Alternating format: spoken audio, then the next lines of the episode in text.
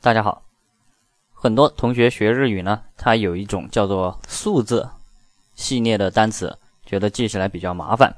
那么今天我以这个星期一到星期天为例，来告诉大家怎样快速记忆这一类的单词。首先，我们要把这一类的单词呢，先标上数字，比如说一二三四五六七，然后一后面写上月曜日，那么这是日语这个星期一的这个单词的汉字的写法。那么在这一个音频中呢，我给大家只达到阅读要求，就是你看到这一个单词，你知道是星期几。那么读音呢，我们将会在另外一个节目给大家做出来。那么我现在给大家大概的读一遍。那么星期一呢，它是月曜日；星期二是火曜日；星期三水曜日；星期四木曜日；星期五金曜日；星期六土曜日；星期七就是日曜日。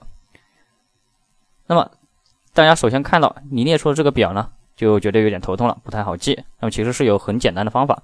首先我们看最后一个，因为星期天的话，在中文又叫做星期日，所以是日曜日，这个非常简单，所以我们可以先把它给去掉。然后再看三和四，星期三是水曜日，那么中文有一个偏旁部首叫做三点水，所以星期三对应的是水曜日。那么看到水曜日呢，就要认出来它是星期三。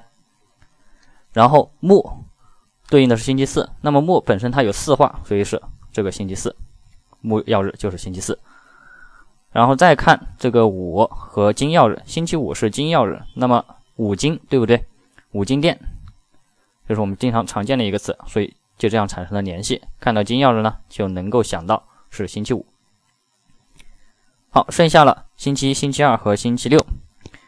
那么星期一是月曜日，那么月亮和一有什么关系呢？我们想想看。我们地球上是不是只能看到一个月亮？所以它就是一。那么还有一种记法呢，是根据神话，就是我们在月亮上，就是有一个树，有个人叫吴刚在那边砍这个树，但这个树呢永远也砍不倒，所以他就一直待在月球上。所以你可以想象这个。第二种呢，是嫦娥在里面养了一只兔子，那兔子在里面捣年糕，这也是一个神话的技法。那么这几种技法呢都可以，大家可以任意选。第二个呢是。星期二火曜日，那么火这个字它本身有两点，所以它就是对应的星期二。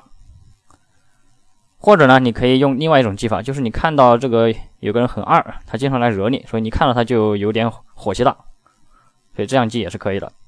那最后一个星期六对应的土曜日呢，我们可以把六呢谐音一下，就变成了牛，就是牛啊，它和土是离不开关系的，它和土地。是经常要产生一些耕地的这种交集，所以是土曜日呢对应的星期六。好，那么大家是否能很轻松的看到相应的日语单词，回忆出它到底是星期几呢？